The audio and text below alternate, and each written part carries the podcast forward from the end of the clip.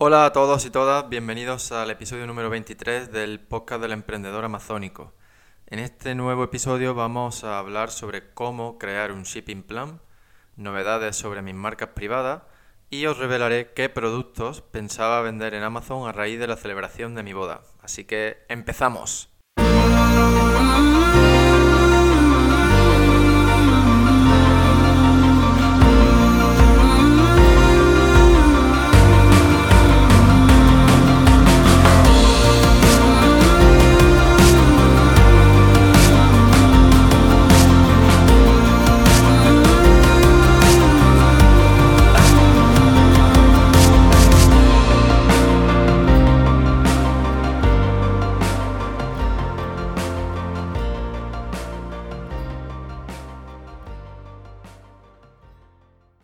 Bueno, pues bienvenidos de nuevo. Hoy quiero empezar contando que el 23 de marzo me casé y bueno, me gustaría dar las gracias públicamente a través del podcast a mis padres, a mi hermana, a mis tías, a los padres y hermanos de mi novia, ahora mi mujer, y en especial a un primo mío, mi primo Carlos, que es un diseñador espectacular y ha ingeniado toda la decoración de mi boda.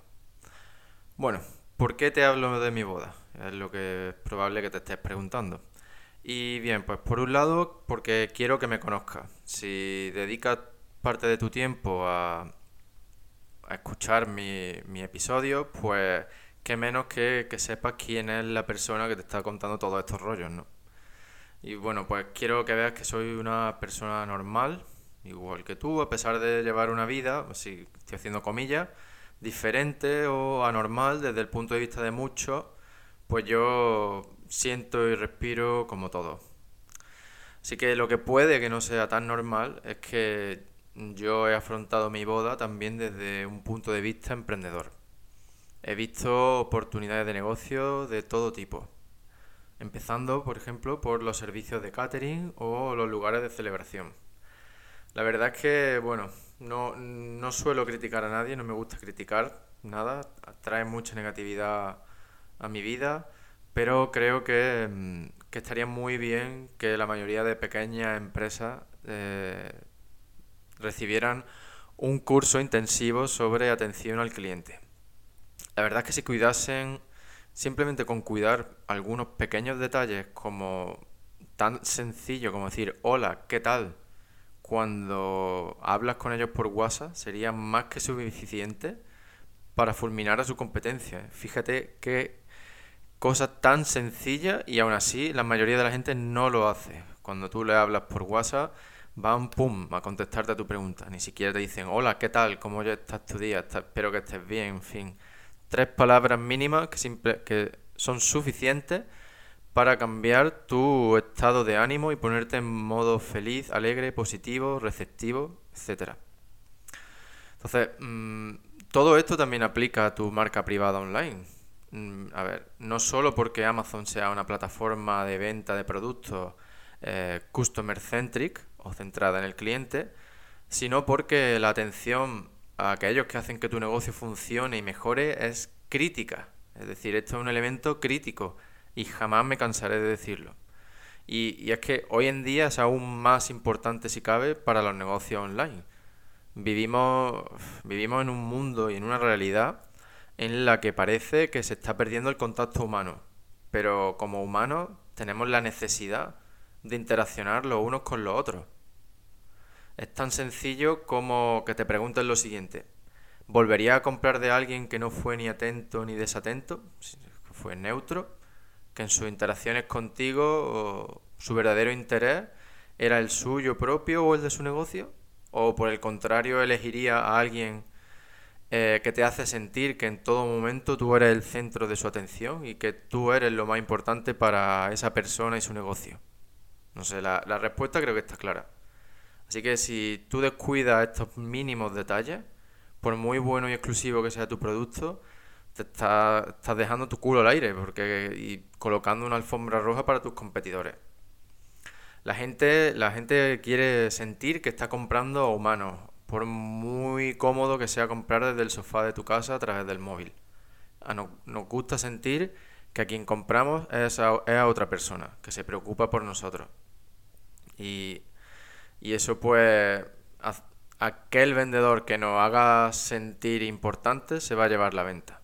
Entonces nuestro trabajo como, eh, como emprendedores y dueños de negocio es hacer que nuestros clientes se sientan importantes y queridos en cada interacción que tengamos con ellos.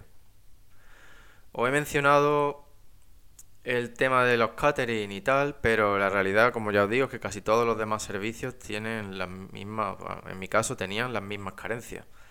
Así que si las bodas son lo vuestro, pues ahí tenéis un buen filón y un nicho en el que em, podéis superar a vuestra competencia muy fácilmente. Pero bueno, voy, voy a hablaros de lo, que, de lo que yo considero que es mi campo, que son los productos físicos, la venta de productos físicos principalmente online. Bien, pues para mi boda iba a poner una, unas linternas chinas que seguro que habéis, que habréis visto antes, es decir, no es un producto novedoso para nada. Son como una especie de cubos abiertos por arriba que flotan y que tienen dentro una vela. Aunque no son las típicas linternas voladoras, son parecidas pero no vuelan. Entonces, como ya he dicho, no es un producto nuevo para nada. Pero en Amazon España los listings que hay son muy malos. Son muy muy malos, de verdad. Es muy fácil superarlos. Además, sus precios son bastante altos para lo mal descritos que están estos productos.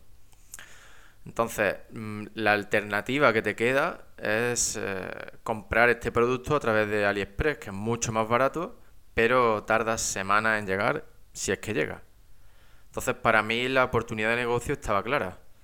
El volumen de ventas no era muy alto, pero era un producto muy sencillo y que no va a dejar de venderse. Es decir, yo pienso que aquí solamente hay crecimiento. Entonces, pues para probar esto y tal, fui a AliExpress y pedí 100 unidades. lo que quería hacer era pues usar 50 unidades en mi boda y las otras 50 unidades mm, pues venderlas a través de Amazon. El problema fue que 50 unidades no me llegaron. Como te digo, mm, esto es muy típico de AliExpress. Si has comprado alguna vez, pues probablemente sabrás de lo que te estoy hablando. Y las otras 50 sí que me llegaron, pero lo hicieron tarde. Por lo tanto, esto es otro problema. En mi caso tuve suerte porque pedí con muchos meses de antelación, pero... Mm, es decir, estos pequeños detalles pueden fastidiarte, pueden fastidiarte tus planes para la boda, para la decoración de tu boda. Entonces, si tuvieras que hacerlo tú, seguro que te iría a mirar a Amazon primero. Y si el precio te cuadra, aunque sea más alto que el de AliExpress, pero la, la, garantía y la velocidad del envío te van a convencer. Entonces, esa, digamos que esa era mi, mi punto diferenciador. Así que como solo tengo 50 unidades, no voy a poder poner este, este producto en marcha por ahora y he preferido compartirlo con todos vosotros, pues para así aumentar las posibilidades de que alguien lo lleve a cabo y mejorar la experiencia de aquellos que se casen en el futuro y quieran poner estas linternas tan chulas en su boda, que de verdad que se quedan muy bien. Si tenéis, si pensáis en casar o incluso para las fotos, si pensáis eh, desarrollar este producto vosotros mismos, mm, tratad de conseguir fotos en las que las linternas estas estén en algún tipo de, de charco, estanque, piscina, etcétera. El otro producto que pensaba usar en la decoración de mi boda es un farol de bambú hecho en Vietnam. Este es un producto artesano, chulísimo, que se vende muy caro en España y en Europa en general. Y bueno, pues que, del cual yo encontré un proveedor en Vietnam que me ofrecía un precio muy bueno. El problema con este producto era el envío. Debido, tenía, debido a su volumen, pues tenía, tenía que ir en barco. Era totalmente no factible que fuese en avión. Entonces, realmente ese no es un problema. El envío en barco no era para nada caro, porque el vendedor este me, me ofrecía una, opción bastante asequible.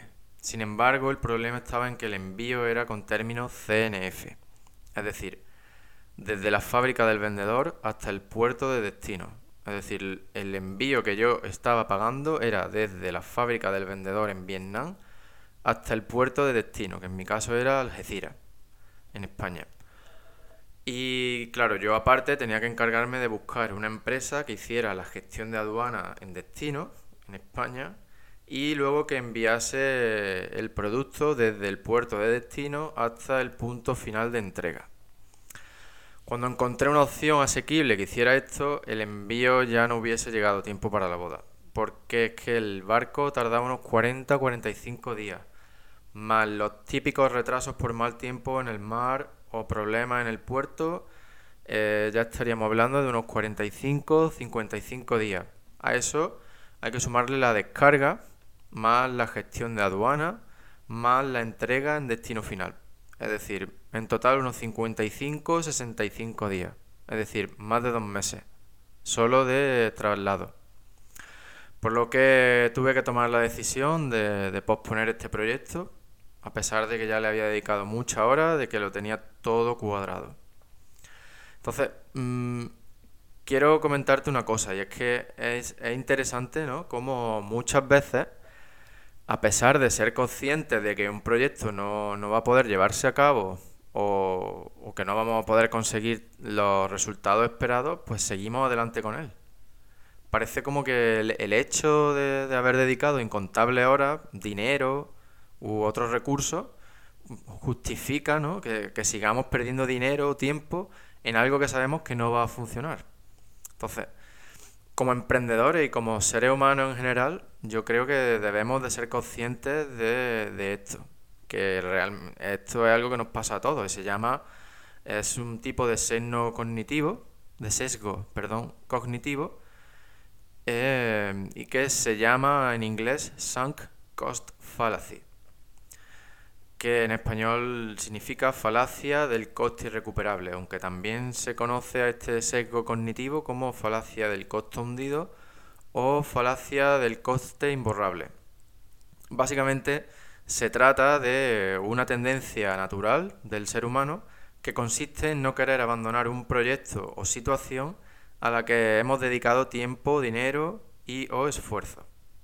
Por ejemplo, cuando estaba, en mi caso, yo estaba estudiando ingeniería industrial y cuando estaba en segundo pues sentía que la carrera era muy teórica y que para nada llenaba mi expectativa ni sentía que pudiera conseguir mi, mi objetivo en la vida. Sin embargo, como ya había empezado, llevaba más de un año estudiando, aprobando exámenes, había dedicado mucho tiempo, esfuerzo y dinero, pues sentía que tenía que seguir adelante. Otro ejemplo, si te gastas 6.000 dólares en lanzar un nuevo producto además de incontables horas de trabajo y finalmente terminas descubriendo que tu producto no tiene las ventas que tú esperabas, que habías estimado, y sin embargo, a pesar de todo esto, sigues gastando dinero en publicidad, en pedir más unidades, etcétera.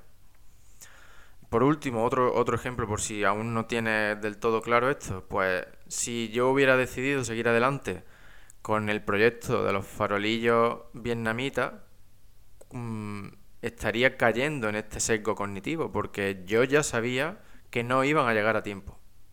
Entonces, estos tres ejemplos son tres ejemplos muy sencillos de esta falacia, de la falacia del coste irrecuperable, que es algo en lo que todo el mundo debería trabajar, pero aún más nosotros como emprendedores, ya que mm, vamos a afrontar muchas situaciones de este tipo, en las que vamos a estar en mitad de un proyecto y vamos a sentir que no tiene sentido seguir adelante. Entonces, eh, ya te digo que es algo que nos viene de serie a todos, y, pero es algo en lo que se puede trabajar por mejorar. Es una tendencia natural, sí, pero bueno, yo a veces consigo no caer en la trampa mental, por lo tanto tú también puedes conseguirlo. También es verdad que hay otras veces en las que sí que caigo. Aunque como todo en la vida, mm, el primer paso es ser consciente de que esto existe de que tenemos este, este sesgo cognitivo, que todos lo tenemos, no es ninguna enfermedad ni ningún trastorno de ningún tipo, es simplemente una forma en la que nuestro cerebro funciona a raíz de la evolución. Pero no quiere decir que sea positivo. Entonces, siendo conscientes de ello, podemos trabajar eh, y evitar que nos afecte. Para mí, por ejemplo, fue fundamental leerme un libro, el libro de Daniel Kahneman, os dejo el, nombre del libro y de esta persona eh, en las notas del episodio de hoy Pues bien, Daniel Kahneman es premio Nobel de Economía y el libro se titula Thinking Fast and Slow. Eh, la versión en español se titula Pensar rápido, pensar despacio. Y ya os digo, os, lo recomiendo muchísimo, no solo porque habla sobre este sesgo cognitivo, sino porque trata muchos otros temas de cómo funciona nuestro cerebro. Y considero que es una lectura fundamental para, para cualquier persona. También puedes aprender más sobre esta falacia en un post del blog Vivir al Máximo de Ángel Alegre. Os dejo el enlace al post en las notas del episodio. Os iré hablando más sobre psicología en el podcast ya que considero que es fundamental conocer cómo funciona nuestra mente, no solo por el simple hecho de tener mm, curiosidad en cómo funcionamos realmente, sino porque además creo que es algo muy útil y que te ayudará a ser mejor emprendedor al conocer tus barreras internas y a vender mejor al conocer cómo piensan tus clientes. Bueno, pues ahora cambiamos de tema y voy a pasar a hablaros sobre mis marcas privadas. En primer lugar, mi, mi marca privada actual, a la que he llamado aquí en el podcast el emprendedor amazónico SL, Quiero, bueno, pues quiero contaros que recibí el nuevo pedido de mi producto principal, pero que como os comenté, ¿no? Pues este producto tenía unas dimensiones diferentes. La verdad que al final decidí venderlo en Amazon, usando el listing del producto anterior, eh, anterior perdón, pero cambiando la información, es decir, cambiando los detalles para, no, para mostrar realmente que las dimensiones eran otras. Por ahora la verdad es que se está vendiendo sin problemas. No, no estoy haciendo ningún tipo de, promoción porque aún ando detrás de mis proveedores. Tengo dos proveedores aprobados para este producto, pero ambos están remodelando sus fábricas, por lo tanto tengo retraso. Así que no estoy haciendo especial hincapié, hincapié en aumentar las ventas. Pero aún así, pues se está vendiendo bien y la verdad que estoy contento porque la calidad de este producto es mejor que la del producto anterior y estamos vendiendo un producto de mejor calidad por el mismo precio. Por lo tanto, el cliente está obteniendo más por su dinero. Así que todos contentos. Entonces, el lado positivo de esta situación, pues que tengo tiempo suficiente para remodelar mi marca. Algo de lo que ya os he hablado también ligeramente. Que pues la situación es que tras tres años y medio yo siento que es fundamental eh, redefinir esta marca para definir claramente quién es nuestro público objetivo y cuál va a ser nuestro plan de acción para los próximos cinco años. ¿Por qué cinco años? Porque dentro de cinco años queremos vender esta marca. Por lo tanto, tenemos que definir muy bien cuál va a ser, o por lo menos a día de hoy, cuál creemos que es nuestro plan de acción. Y la verdad que estamos tomándonos este, este, retraso de los proveedores como una forma de, empezar de cero, entre comillas. Este vender la marca consideramos que es un objetivo ambicioso y que además de mucho trabajo pues también requiere formación. Pero bueno, esto está claro, ¿no? Si quieres mejorar en tu vida, si quieres hacer cosas que nunca has hecho, de las que no tienes mucha experiencia, pues tienes que formarte. Y para eso yo creo que lo mejor es trabajar con los que destacan en su campo, personas que llevan 10 eh, años más que yo haciendo esto, que ya han pasado por donde yo quiero llegar. Nos va a costar caro, pero es una inversión. Y bueno, pues ya, ya os iré dando más detalles, no solo de esta redefinición de la marca, sino también pues de la, la formación que yo estoy, que estoy recibiendo. Bueno, pues ahora sí pasamos a la otra marca, esta del modelo Cashflow, la que he ido creando a la vez que el podcast. Y pues tengo que deciros que como tal vez, os, tal vez os imaginéis, tuve que echar el freno por la boda. Sin embargo, desde que volví de la luna de miel, he estado a tope con esto, ya tengo las cajas listas para enviarlas a Amazon y espero que la semana que viene, en 7-10 días, empezar a vender si todo va bien. Ya os iré dando más detalles en el próximo episodio. Y bueno, ya antes de terminar, quiero, quiero contarte lo que tienes que hacer ahora que ya has terminado el listing de tu producto. Si recuerdas, en los episodios del 19 al 22 hice una miniserie en la que te conté los aspectos fundamentales sobre la creación de listing. Pues bien, una vez que ya tienes tu listing preparado, el siguiente paso es crear un shipping plan o plan de envío dentro de Seller Central para decirle a Amazon que vas a enviar X unidades de tu producto. Una vez que crees tu plan de envío, pues Amazon te dirá dónde tienes que enviarlo. Y esta información se la tienes que pasar a la empresa de transporte. Además, al crear el shipping plan, pues podrás generar una serie de etiquetas que también tienes que enviar a tu proveedor y a tu empresa de transporte. Bueno, vamos, vamos a definir todo esto paso a paso para que quede todo perfectamente claro. Entonces, en Seller Central, una vez que has creado tu producto, podrás verlo en la sección de gestión de inventario. Dentro de esa página, una de las opciones que tienes al seleccionar tu producto es la de enviar o reabastecer inventario. Esta, esta opción pues, te llevará a otra página en la que tienes que introducir datos sobre la dirección desde la que envías. Esta dirección no tiene por qué ser la real eh, de tu proveedor. ¿sabes? Yo, por ejemplo, uso la dirección de registro fiscal de mi empresa. Eh, pero bueno, esto Amazon lo usa principalmente para asignarte un centro logístico u otro.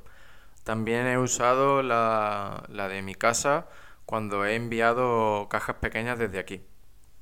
Entonces, pues depende de del tipo de envío que estés haciendo, pues usa una u otra, pero ya te digo que no tienes por qué poner la de tu proveedor en China, puedes poner la de registro de tu empresa. Y también tienes que indicar la configuración de las cajas que estás enviando, el país de destino, es decir, a qué país, en qué país está el centro logístico al que quieres enviar tu producto. Pues luego también tienes que indicar, obviamente, la cantidad total de unidades de tu producto, eh, si requiere algún tipo de preparación o, si quieres que Amazon le ponga las etiquetas con el código FNSKU, FNSQ o no.